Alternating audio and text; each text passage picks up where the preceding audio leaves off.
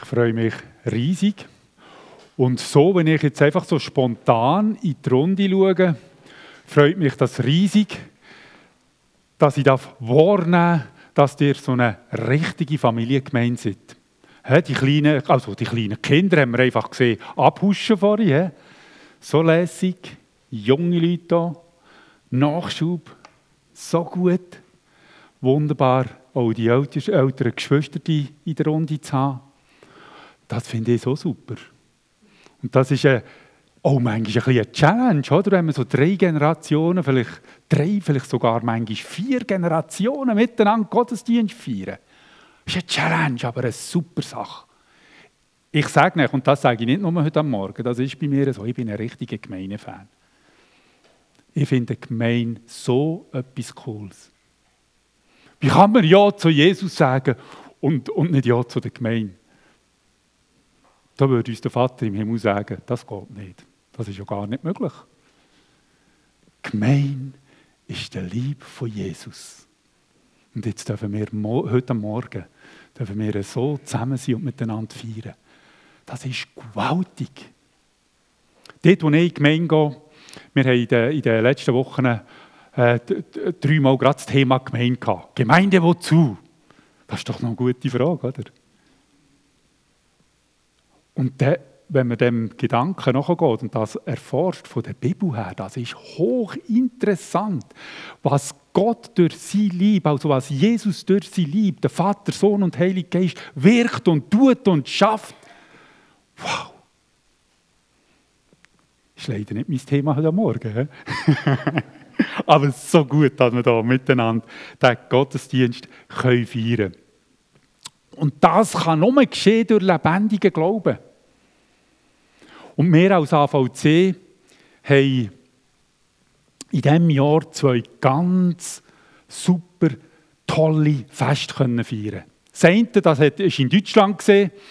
Ähm, das war im, im Juni. Gesehen. 11. Juni ist das hat man in Deutschland das 50-jährige Bestehen von AVC, Gründung von AVC auch in Erinnerung vorgeholt und daran denkt, dass man schon 50 Jahre unterwegs ist. Und wenn man einfach ganz kurz einfach zurückdenkt, in dem 1972 haben Leute gesagt, Christen gesagt, das ist nicht in der Ordnung, dass in der UdSSR, also Mosten, wie man dazu mal so gesagt hat, die Mosten nennen, oder, oder in der UdSSR, Sowjetunion, wie man das immer genannt hat, das ist nicht in Ordnung, dass dort Christen verfolgt werden, zum Teil sogar ins Gefängnis gerührt werden, einfach weil sie Jesus lieben. Sie sind auf die Straße, haben das proklamiert und aus dem heraus haben ein paar Leute gesagt, haben das aufs Herz bekommen, hey, das ist jetzt nicht eine einmalige Sache gewesen, wir wollen uns einfach einsetzen und die verfolgten Christen unterstützen. So super Sache. Und wenn wir so ein bisschen der Geschichte nachher verfolgt, dann sieht man einfach, dass immer Leute, immer wieder neue Leute dazukommen, Gemeinden dazukommen, die auch mitarbeiten und, und, und. Und das kann nur geschehen aus lebendigem Glauben heraus. Immer wieder Menschen, die angefangen sind, im Glauben zu handeln, im Glauben vorwärts zu gehen. Dann ist es weitergegangen. Das war dann ein bisschen später, am 18. Juni, haben die Schweizer weitergemacht mit Feiern. Das 35-Jährige. Und der Daniel Hofer, wo wahrscheinlich einige von euch kennen oder zumindest wissen, wer das ist, der jetzt lang, 35 Jahre lang der Leiter von AVC war, der ist dazu mal einige Jahre nach dem 1972, ist er auch im Glauben innerlich angestachelt worden und hat angefangen Kurierfahrten. Dazu mal hat man, ist, ist mal eines der grossen Themen gesehen, Bibeln schmuggeln dort drüber, oder? Die haben nicht einfach den Koffer geben und dann dort rübergehen und sagen, hey, ich habe hier Bibel, wer will eine? Die hat man buchstäblich müssen schmuggeln, oder? Und er war einer von denen, der so Fahrten, Kurierfahrten gemacht hat, dort rübergegangen ist, die Bibel geschmuggelt hat. Und nachher hat Gott jemanden etwas entfacht. Und der lebendige Glaube ist nachher weitergegangen in ihm und er hat AVC Schweiz gegründet. Und auch da sieht man einfach eine wunderbare Segensspur. Und jetzt nicht wegen AVC allein, oder wegen, ich sage jetzt das mal so, wegen Daniel Hofer allein, weil da ganz viele Christen, mehr und mehr Christen in diesem Land, in dieser Schweiz, haben angefangen unterstützen, mit reingekommen sind, ihren lebendigen Glauben drin hineingegeben hat und eine wunderbare Arbeit ist entstanden und ist am Laufen bis zum heutigen Tag. Und an diesem Fest am 18. Juni hat Daniel Hofer die Leitung ähm, Sascha Ernst übergeben. Und so sind wir heute nach wie vor dran, einfach im Glauben unterwegs zu sein. Für Jesus und jedes mit seiner Möglichkeit, in seiner Art, mit seiner Gabe einfach einen Beitrag zu leisten an dem Ganzen. Und jetzt, das ist auch mein Thema heute Morgen. Lebendiger Glaube. Ich sehe, dass da zuerst noch eine andere Folie kommt. Das wäre das Büchlein, das man an dem Fest rausgegeben hat. Gott sei Dank. Ihr habt es vielleicht schon gesehen auf dem Stil. Die, die es wollen, nein, mit. Ganz coole, kurze Anekdoten, Geschichten hat es drin, wo einfach ähm, die AVC-Mitarbeiter auf ihren Einsätzen und so fort erlebt haben. Ganz tolle Geschichten, nehmt das Büchlein mit. Freut euch daran und genießt es. Und eben heute Morgen ist mein Thema lebendiger Glaube. Wie gesagt, die AVC-Geschichte zeigt uns ganz klar, so etwas, so Ewigkeitsfrucht grundsätzlich kann nur entstehen, wenn es aus lebendigem Glauben heraus geschieht und gemacht wird. Der lebendige Glaube ist unser Antrieb. Das zeigt uns die Bibel, das sagt uns die Bibel. Wir können Gott nur gefallen mit lebendigem Glauben. Hebräer 11,6 sagt das so. Ohne Glauben aber ist es unmöglich, ihm, also Gott, wohl zu gefallen. Denn wer Gott naht, muss glauben, dass er ist und denen, die ihn suchen, ein Belohner sein wird. Also das ist mal so die Grundlage. Heute am Morgen, ich glaube, wir alle, wir sind heute gekommen aus lebendigem Glauben raus. Und wenn es vielleicht nicht ganz so ist, dann wird er jetzt empfacht, lebendiger Glauben. Schau, und der lebendige Glaube, der muss mal grundsätzlich glauben, dass Gott ist. Ich habe keinen Moment gezweifelt, das darf ich sagen, ich habe keinen Moment gezweifelt heute Morgen, dass Gott nicht in unserer Mitte wäre. Und ich habe es schon erlebt, in dem Singen, in dem Arbeit, in der Gemeinschaft, in diesen kurzen Gesprächen. Ich habe erlebt, Gott ist da, Gott ist anwesend. Und das glaube ich von ganzem Herzen. An jeden Punkt, wo ich herkomme. Und das ist die Grundlage. Ohne, ohne Glauben können wir Gott nicht gefallen. Wir können uns ihm nicht nahen. Wir können in der Beziehung zu ihm nicht wachsen. Wenn der lebendige Glaube da nicht im Herzen dicket und vorhanden ist. Schau, und das ist eben wie gesagt auch oder sobald wir da rausgehen, kommen wir wieder in den Alltag hier, die Familie hier, morgen wieder ins Arbeiten und so fort. Und da kommt es bei mir wieder darauf an, bin ich im lebendigen Glauben mit Jesus unterwegs, damit etwas daraus kann entstehen kann, das Ewigkeitsfrucht bringt. Und das ist bei AVC, in jedem Projekt ist das so. Bei jeder Sache ist es so, es kommt darauf an, ob etwas aus Glauben heraus initiiert wird. AVC geht ja nicht einfach neu mit hin und sagt so, jetzt machen wir da etwas. Sondern vor Ort gibt es Menschen, die von Gott berührt werden, etwas aufs Herz bekommen und etwas für ja tun und machen. Und, im lebendigen Glauben innen für ja schaffen und wirken und da kommt AVC rein. Und jetzt zum Beispiel Indien ist auch so ein Ort, wo AVC gerade auch im Moment stark äh, drinnen ist und dran ist am Arbeiten mit Projekten und so fort. Und Indien ist enorm herausgefordert. Enorm. Wir, wir kommen es gar nicht so mit, aber Indien ist enorm herausgefordert und vor allem Christen haben es dort nicht einfach. Mein Sohn hat diesen Sommer, ich glaube im Juli ist es gesehen, hat er einen Einsatz machen in Indien mit, mit einem Team mitgehen und dann sind sie auf das Indien gegangen. Und auch für ihn ist das der erste Einsatz überhaupt gesehen. Und einfach aus Gewunder und Interessen ist er einfach einmal mit. Und er ist, er ist anders heimgekommen. Wo er einfach Geschwister die erlebt haben, die einfach einen ganz anderen Glaubensantrag haben. Einfach aus ihrer Situation heraus. Eine Sache, die ihn berührt hat, zum Beispiel, hey, wir haben zur Nacht in einen Gottesdienst müssen. Dass es nicht so auffällt. Zur Nacht in einen Gottesdienst müssen. Er war begeistert. Sie sind mit jungen Leuten zusammengekommen, die haben sich am Abend getroffen. Und für sie war das normal, zusammen zu sein und Gebetszeit haben bis am Morgen um drei.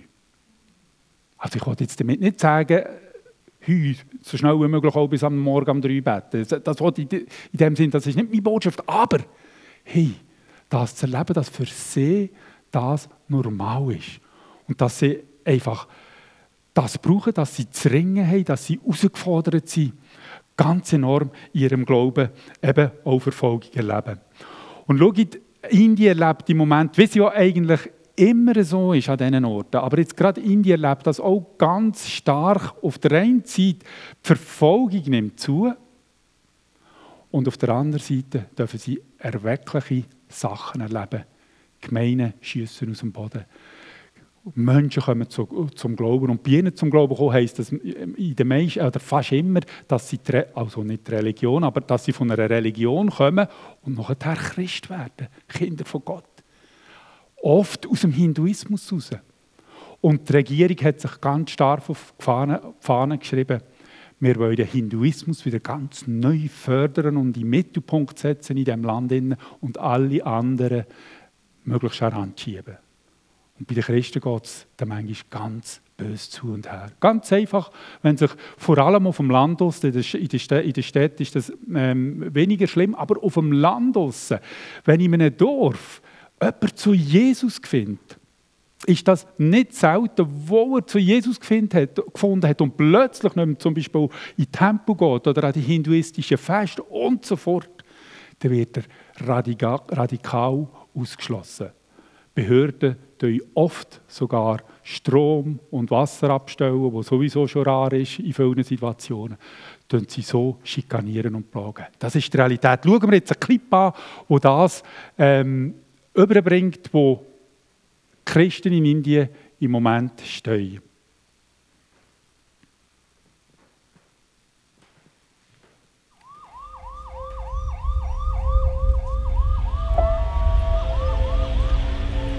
It is our constitutional right that we can practice and proclaim our religion, but somehow it's not granted today.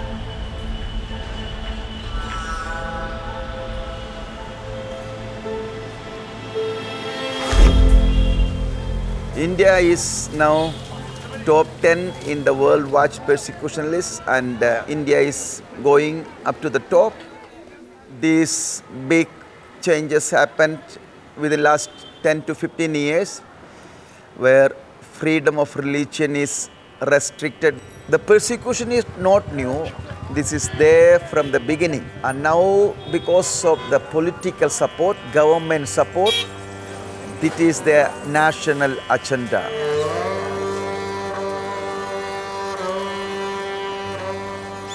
Christianity is a foreign religion and India should be cleansed from all this.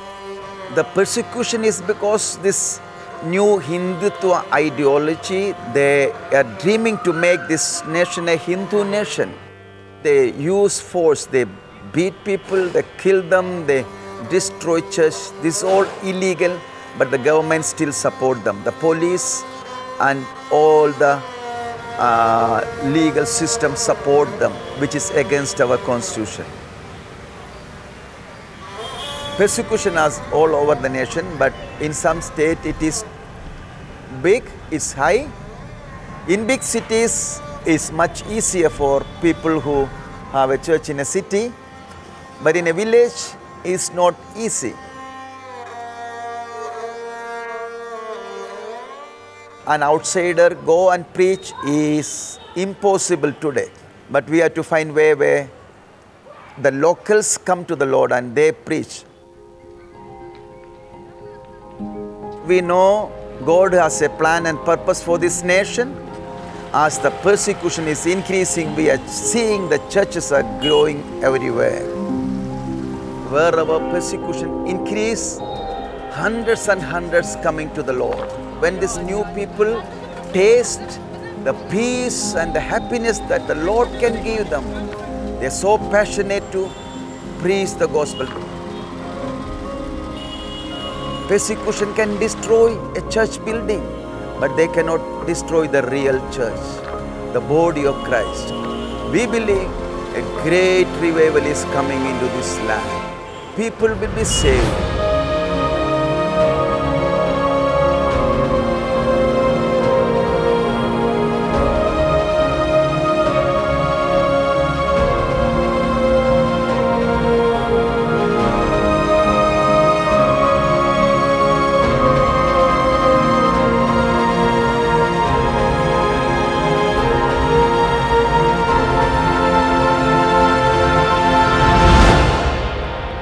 Say persecution, persecution, but we see revival. Revival is coming. That is the future of this nation.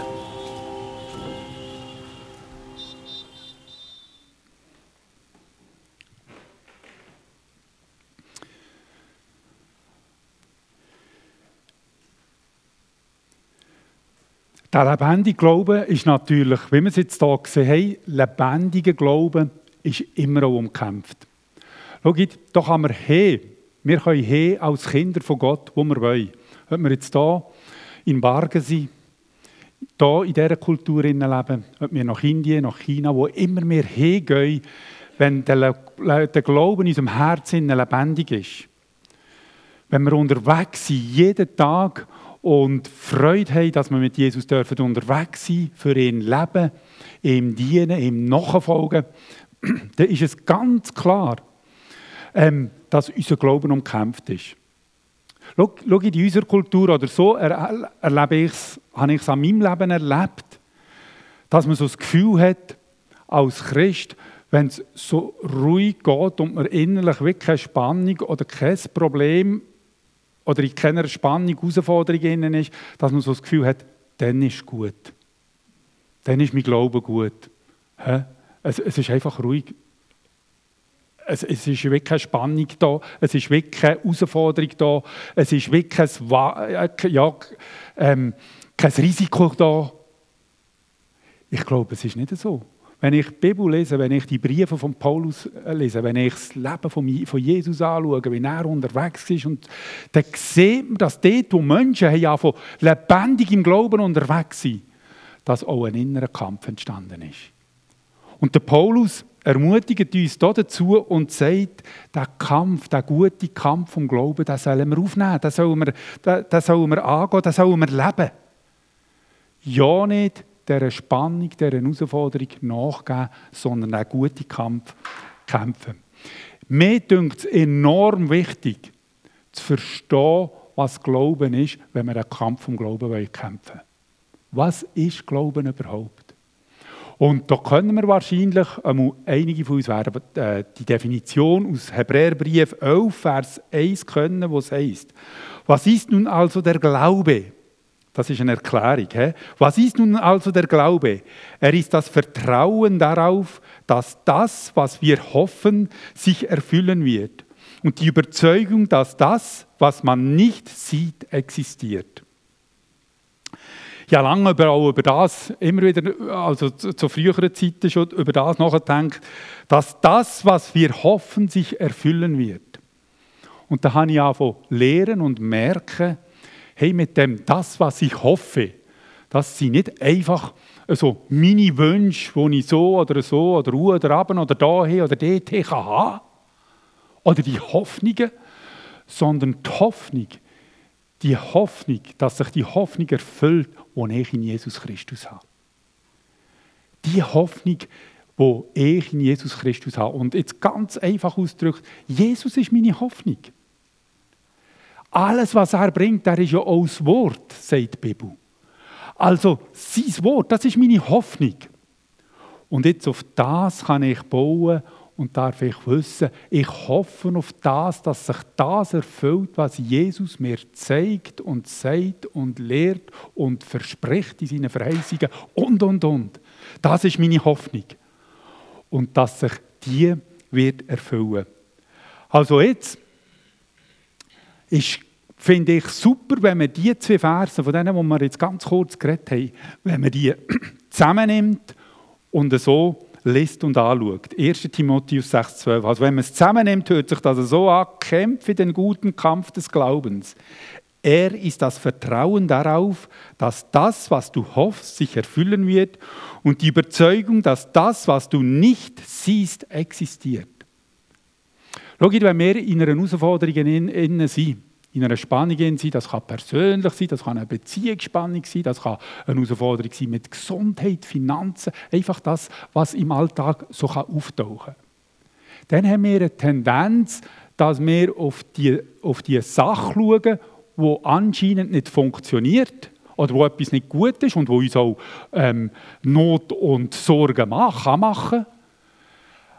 Aber der Kampf, und, und dann wollen wir wieder das ankämpfen.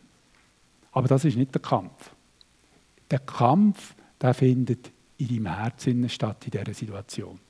Und der Kampf ist der, glaube ich jetzt, dass das, wo Gott zu dieser Situation sagt, das kannst du deine Situation nehmen, Finanzen, Beziehung, Vergeben, Unvergebenheit und so fort, all die Sachen, die da sein, Bitterkeit, was immer.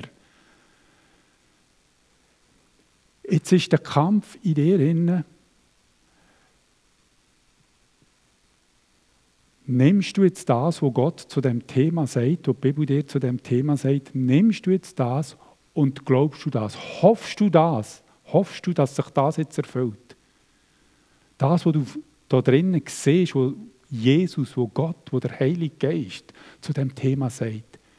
Glaubst du das, dass sich das hoffst du, zuerst mal hoffst du auf das und glaubst du, dass sich das erfüllen in deiner Situation, in deinen Umständen?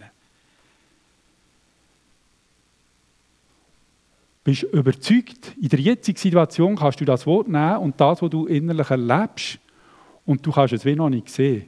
Aber du hast das Wort, das sagt, wo dir die Richtung gibt, wo dir das Versprechen macht, dass wenn glaubensvoll daran festhältst, jetzt habe ich etwas gemacht, was ich nicht wollte, und hast dich daran fest und glaubst, dass sich das von davon erfüllen. Das ist unser Kampf. Vielleicht kann es jetzt bei dir heute Morgen dort anfangen, wenn du merkst, ich habe in einer Form einen Kampf in mir drin. Da läuft etwas, wo ich, ja, wo ich einfach will, ähm, mit Gott durchleben und, und, und Sieg darüber bekommen, über diese Sache. Dann kann es sein, dass es jetzt dort anfängt, dass du zuerst darfst herausfinden und sollst herausfinden, was sagt das Wort Gottes da dazu. Auf was kann ich jetzt meine Hoffnung setzen? Im Zusammenhang mit der Sache, wo du drinnen bist. Dann forschst du drinnen, darfst auch deine Kollegen und Freunde der Gemeinde fragen, hey, was weißt du zu dem Thema? Kannst du mir da gute Tipps geben, was das Wort Gottes dazu sagt und so fort. Und nachher kommst du, äh, dem sagt man Offenbarung, eine Erkenntnis darüber, darüber. Und jetzt kannst du anfangen, deine Hoffnung auf die Erkenntnis setzen.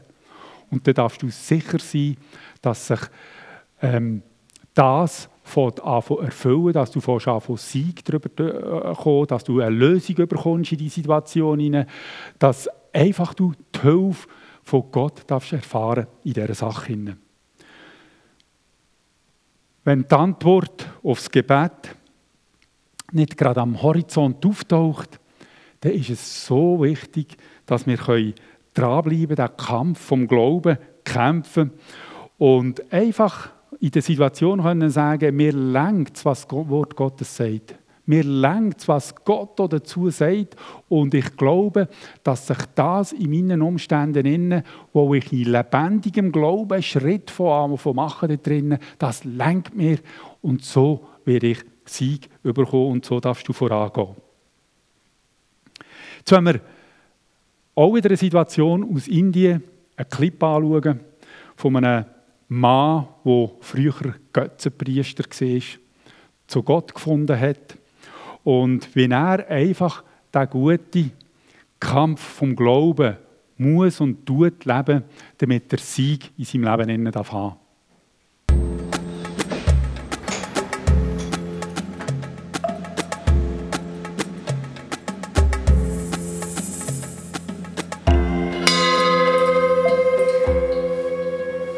Ich wurde in eine hohe Hindu-Kaste hineingeboren. Ich war sehr religiös und wurde ein eifriger Priester des Gottes Shiva. Einmal war ich in der Stadt unterwegs, da hörte ich plötzlich Lieder, die mich anzogen. Vorsichtig näherte ich mich dem Haus. Dabei geriet ich in ein Treffen von Bibelschülern.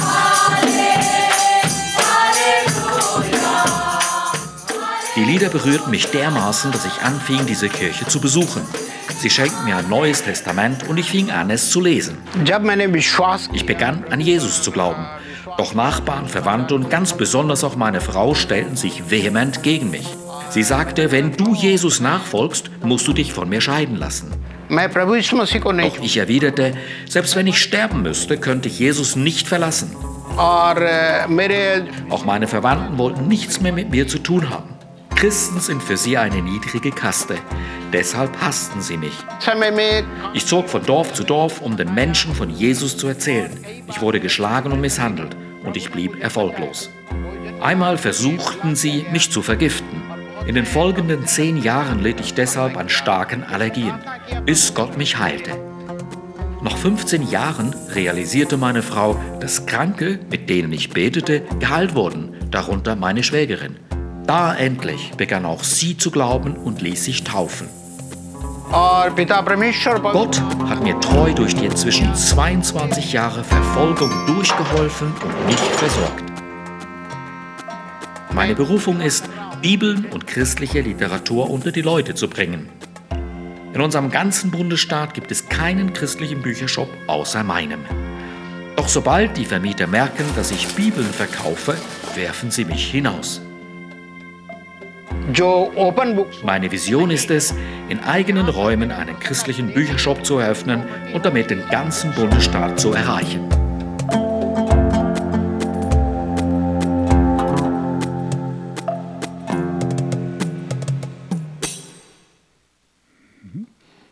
Lebendiger Glaube kämpft der gute Kampf vom Glauben. Lebendiger Glaube glaubt auch, dass Gott sich um einen kümmert. Das kann im, äh, im Unterwegssein mit Jesus, kann man aus verschiedenen Gründen, aber kann man in die Situation hineinwachsen und in Umstände hineinkommen, wo man plötzlich denkt, hey, Gott kümmert sich gar nicht um mich. Aber lebendiger Glaube glaubt, dass Gott sich um einen kümmert. Lesen wir mal den Text aus Markus 4, 37 bis 40. Und es erhebt sich ein heftiger Sturmwind. Und die Wellen schlugen in das Boot, so dass das Boot sich schon füllte. Und er war hinten im Boot, das ist Jesus gesehen, und schlief auf dem Kopfkissen. Und sie wecken ihn auf und sprachen zu ihm: Lehrer, kümmert es dich nicht, dass wir umkommen? Und er wachte auf, bedrohte den Wind und sprach zu dem See: Schweig, verstumme, und der Wind legte sich und es entstand eine große Stille. Und er sprach zu ihnen, warum seid ihr furchtsam? Habt ihr noch keinen Glauben? Und sie fürchteten sich mit großer Furcht und sprachen zueinander, wer ist denn dieser, dass auch der Wind und der See ihm gehorchen? Einfach eine kleine Lektion daraus, wo man sehen und lehren, ist, was Jesus da die Jünger lehrt und ihnen zeigt, ist, dass wenn ich Unglauben habe, Unglauben, dass Gott sich nicht um mich kümmert,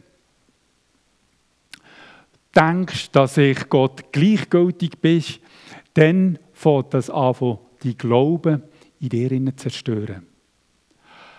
Also Unglauben gibt dir das Gefühl, in den Situationen der Herausforderungen gibt dir das Gefühl oder der innere Blick und auch das Gefühl dazu, hey, Gott schaut nicht zu mir. Gott kümmert sich überhaupt nicht. Und das haben die Jünger dort erlebt. Klar, in einer krassen Situation zugegeben, aber es ist die Lektion, wenn wir keinen Glauben im Herzen haben für eine Sache, unser Glauben nicht, äh, nicht hoffnungsvoll ist, nicht zuversichtlich, dass sich das erfüllt, was Gott uns versprochen hat, dann kommen wir das Gefühl über, Gott kümmert sich nicht um uns. Und das ist die Situation, wo wir, wo wir uns auch gerade heute Morgen ein oder andere drinnen kann finden Du hast vielleicht in deinen Umständen, wo es eventuell auch schon länger geht, hast du in deinen Umständen vielleicht das Gefühl, Gott kümmert sich nicht um mich. Schau, und als erstes, wo das Wort Gottes uns so aufzeigt, müssen wir das als erstes als Lüge entlarven und sehen, das ist nicht wahr. Gott kümmert sich um mich. Gott schaut zu mir. Und dann ist wieder wichtig, dass, ich, dass mir, wenn ich über das nachdenke, dass mir gerade etwas aus, aus dem Wort raus in den Sinn kommt. Sonst können wir ja nicht hoffen, sonst können wir uns ja nicht an etwas festhaben. Und zum Beispiel sagt das Wort Gottes uns, dass Gott jeden Tag, dass Jesus jeden Tag mit uns ist. Dass er in jeder Situation da ist. Hey, und das Wort hoffnungsvoll im Herzen zu haben, das hilft mir, dass ich ein Gefühl habe, dass ich eine Überzeugung in mir habe, Gott kümmert sich um mich. Und er wird sich kümmern um die Herausforderung, wo du drin bist, um das Anliegen, das dich bewegt. Das ist eine grossartige Sache. Schau, schau, und die Bibel ist voll mit diesen Zusagen, dass Gott sich um uns kümmert. Im 1. Petrus steht ganz klar, dass Gott sich um uns tut sorgen. Gott sorgt sich für euch. Gott sorgt sich um dich. Ich finde den Vers auch so cool im, im Psalm, oder? Jesus hat da geschlafen, oder? Wir haben manchmal das Gefühl, in diesen Situationen, ja, schlaft Jesus, he? könnte man ja auch sagen. Wenn wir das Gefühl haben, er kümmert sich nicht um uns. He? Ist er eingeschlafen? Oder was, was ist los? Oder ist er eben zu China und nicht da? Und die Bibel sagt, dass der Beschützer, das ist Psalm 121, Vers 4, ja, der Beschützer Israels schläft und schlummert nicht. So eine gute Zusage. So etwas Wichtiges zum Wissen im Herzen in jeder Situation. Gott schläft definitiv nicht. Er ist nicht abwesend. Er ist da. Manchmal hat er einfach seine Zeit ähm, und hat einfach Gründe, warum dass er dass es nicht so schnell vor, vorwärts geht, wie ich das will und so fort. Aber Gott ist voll präsent in deiner Situation. Er hat es total im Griff. Er durchblickt was du durchlebst und was du gerade im Moment durchmachst. Also Gott kümmert sich um dich. Und das ist auch äh, die Story von einem Geschäftsmann in Indien, ähm, der einfach darf erleben mit seiner Familie ja, auch mit ganz krassen Sachen darf erleben, wie Gott sich um ihn und seine Familie kümmert.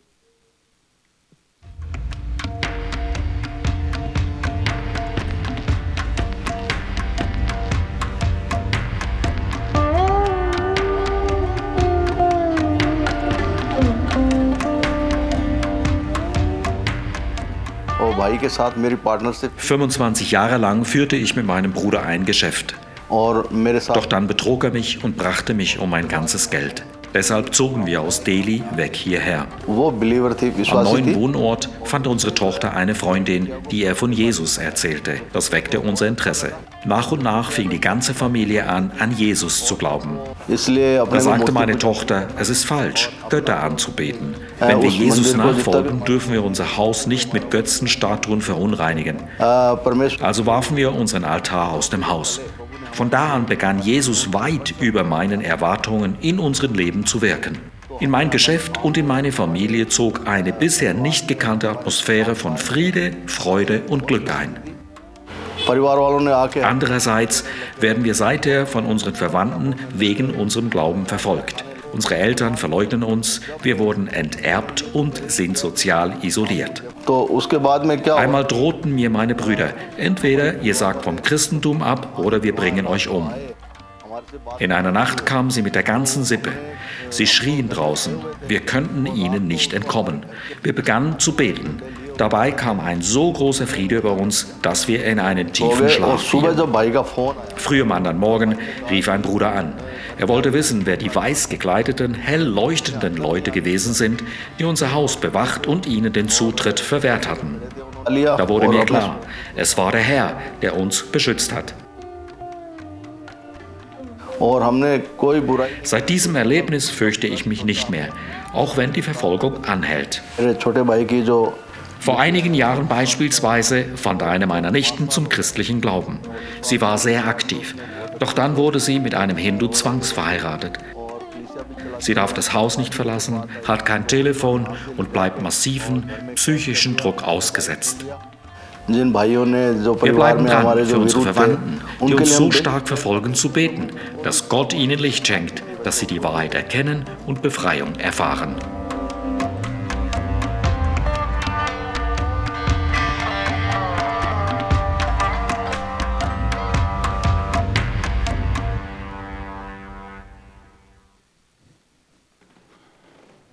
Also Gott kümmert sich um unsere Situationen, um unser Leben. Was lebendiger Glauben auch ausmacht, ist, dass lebendiger Glauben Daten beinhaltet. Ich finde da der Text im Jakobusbrief, der ist so typisch zu dem Thema und er ist einfach wirklich krass. Er bringt einfach den Ausgleich ähm, zu anderen Themen in der Bibel, eben zum Glauben, und tut etwas ganz stark betonen. Da heißt es, was nützt es mit meinen Geschwistern, wenn jemand behauptet, ich glaube, aber er hat keine entsprechenden Taten vorzuweisen? Kann der Glaube als solcher ihn retten? Angenommen, ein Bruder oder eine Schwester haben nicht genügend anzuziehen und es fehlt ihnen an dem, was sie täglich zum Essen brauchen. Wenn nun jemand von euch zu ihnen sagt, ich wünsche euch alles Gute, hoffentlich bekommt ihr warme Kleider und könnt euch satt essen. Aber ihr gebt ihnen nicht, was sie zum Leben brauchen. Was nützt ihnen das? Genauso ist es mit dem Glauben. Wenn er keine Taten vorzuweisen hat, ist er tot. Er ist tot, weil er ohne Auswirkungen bleibt. Vielleicht hält mir jemand entgegen. Der eine hat eben den Glauben und der andere die Taten. Wirklich? Wie willst du mir denn deinen Glauben beweisen, wenn die entsprechenden Taten fehlen? Ich dagegen kann dir meinen Glauben anhand von dem beweisen, was ich tue. Willst du denn nicht begreifen, du unverständiger Mensch, dass der Glauben ohne Taten nutzlos ist? Also so ein bisschen einfach gesagt, hat es ja auch mit dem zu tun, dass das, was ich sage, was ich auch ganz korrekt über den Glauben oder über die Bibel kann sagen wenn das, das muss übereinstimmen mit dem, was ich lebe. Also der Glaube, der fordert mich heraus, Taten zu tun. Die Bibel würde dem sagen, die vorbereiteten Werke, die Gott für uns persönlich vorbereitet hat, dass wir die im Glauben und im Vertrauen tun. Und das ist eine riesige Challenge immer wieder. Und darum tue ich viel am Morgen, wirklich sehr viel, wenn ich aufstehe, tue ich Gott einfach sagen, wenn wir auch zusammenhocken, die Frau und ich, und kurz miteinander beten, den Tag, wie wir so sagen, in die Hand von Gott legen, sagen wir oft auch, Herr, wir wollen heute das tun, was du für uns vorbereitet hast. Und das hätte für mich mit dem zu tun, wenn ich an die Arbeit gehe. Okay, kaum mache ich die Türen auf, dann kommen Situationen auf mich zu, ja, wo ich gefordert bin, wo ich merke, wie Gott mich herausfordert, die vorbereiteten, die guten Taten zu tun, die er mir äh, durch mich tun an diesem Tag. Oder wenn ich im Dorf unterwegs bin, wo immer, daheim, das ist ja manchmal auch eine Challenge, auch daheim in der Beziehung mit der Frau zusammen hey, die guten Taten tun ihr gegenüber, wo Gott für mich vorbereitet hat an diesem Tag. Und das ähm, ist eine ganz wichtige Sache in unserem Leben. Und das ist ein Zeichen von lebendigem Glauben. Wir haben in den letzten Jahrzehnten manchmal eine Tendenz entwickelt, dass sobald man von dem geredet hat, hat man das Gefühl, oh, das ist ein religiöser, gesetzlicher Glauben. Oder? So schnell, wenn wir ein bisschen aktiv sind in Taten, haben wir das so schnell in die Ecke schieben Aber ich glaube, dass der Lieb Christi auch wieder ein bisschen am Lehren ist, hey, der Glaube, der Glaube, der muss lebendige Werke haben. Ich könnte mir jetzt vorstellen, wie du vielleicht herausgefordert bist in deinem persönlichen Leben. Ich weiß jetzt nicht genau, was der Traum alles für dich heisst, oder? Aber es kann eine Challenge sein, in gewissen Situationen irgendwie einen Schritt machen, oder? Und das ist das was Wunderbares. Dann erlebt er das Reden Gottes so krass in seinem Leben, oder? Und darf nachher Schritte im Glauben tun. Und so andere Menschen und sich selber segnen, oder? Gewaltig. So gütig und gut ist Gott. Und so wunderbar ist, wenn wir das Werk von Gott tun und umsetzen können. Ich kann heute Morgen, den ganzen Morgen hier vom Angeln reden, euch erzählen, wie man einen Fisch gut zubereitet, äh, wie man ihn ausnimmt, wie man das alles perfekt macht, wie man die Angelzweig macht, was man für einen Köder muss dran tun, oder? Stundenlang referieren. Aber am Schluss kommt es darauf an, ob ich eigentlich die Route oder den Angel auswerfen, oder? Um den Fisch zu fangen. Oder? Und das ist im Glaubensleben auch immer so. Ich kann so viel in meinen Kopf tun, an Wahrheiten. Und nie richtig in Gang kommen, die Sachen umzusetzen, die Gott mir zeigt und zeigt. Und die Herausforderung ist da in der Bibel. Und viele Zusammenhänge, wir haben es heute Morgen schon ganz kurz von der Weisheit gehabt, oder? Biblische Weisheit wird eigentlich erst Weisheit genannt, wenn sie eine Tat bekommt. Oder wenn eine Erkenntnis eine Tat bekommt, dann kann man das Päckchen zusammen Weisheit nennen. Oder? Und solange das einfach Information ist oder einfach Wissen im Kopf ist und keine Hände und Füße bekommt, dann redet die Bibel noch nicht von Weisheit, wenn man es genau nimmt. So etwas Wunderbares. Also lebendiger Glaube beinhaltet auch Daten. Und da habe ich jetzt ein tolles Clip aus Mali, das ist jetzt, jetzt kommt man auf Afrika runter, aus Mali. Ein Ehepaar finde ich so eine tolle Sache. Gott hat ihnen etwas aufs Herz gelegt oder sie haben, vielleicht hat es so angefangen, dass sie zuerst eine Not gesehen haben und nachher haben sie eine Sicht bekommen für diese Not und haben den Babys äh, in Bali, in Bamako angefangen helfen. Und das sieht etwa so aus.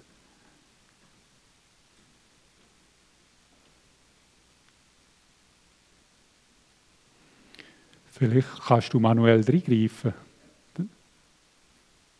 Merci. Gerade gestern war ich auf dem Markt, um Kleider für die Kinder zu kaufen. Die Marktfrauen haben mir erzählt, wie eine Frau ihr Baby in einen Karton gesteckt und in die Klärgrube geworfen hat.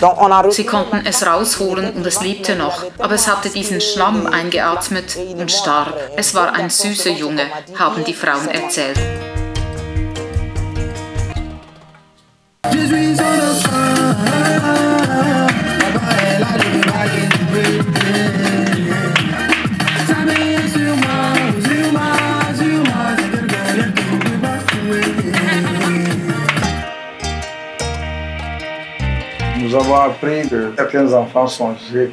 Wir mussten erfahren, dass hier Babys mitten auf der Straße oder vor Haustüren ausgesetzt werden.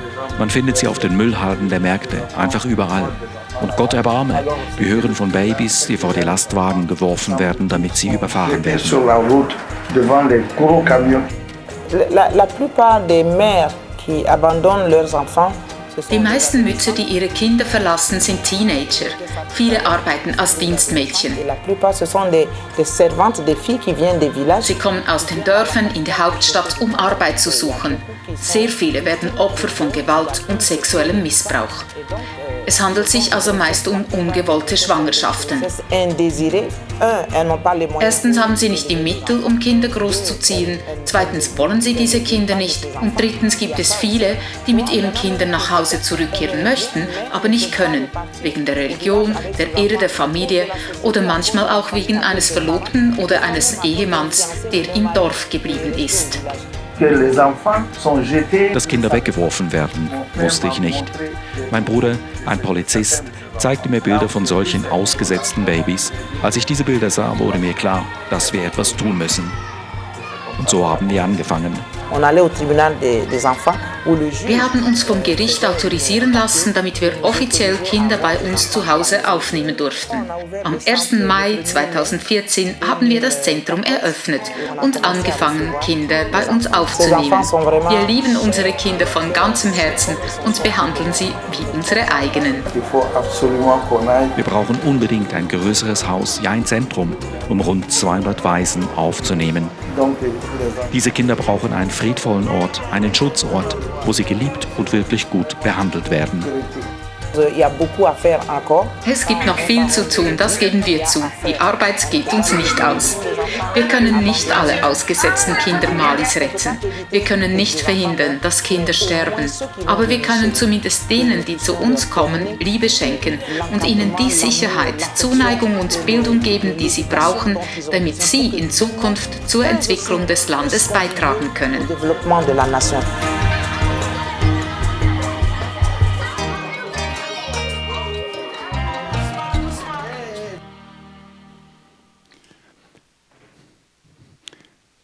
Prima, dass Sie die Anstöße gesehen heute Morgen, um unseren Glauben weiter lebendig, intakt zu behalten und dran zu bleiben. Und ich möchte euch einfach ganz herzlich danken, dass wir, ich, ja, ich sage dem so, dass wir mit euch zusammen arbeiten und Reich Gottes Arbeit machen.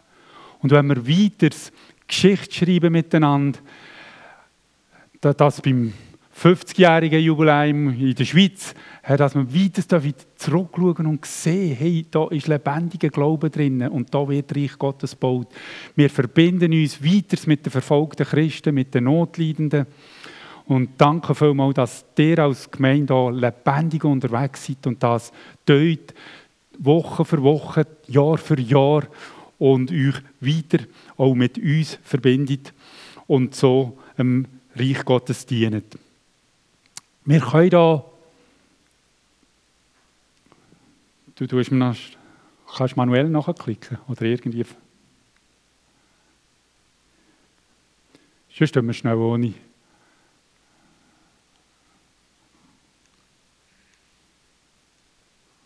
Hinten anfangen kann man nicht. ich tue jetzt nicht alles, glaube ich, durchklicken. Kannst du gerade auf die, das wäre Folie 19.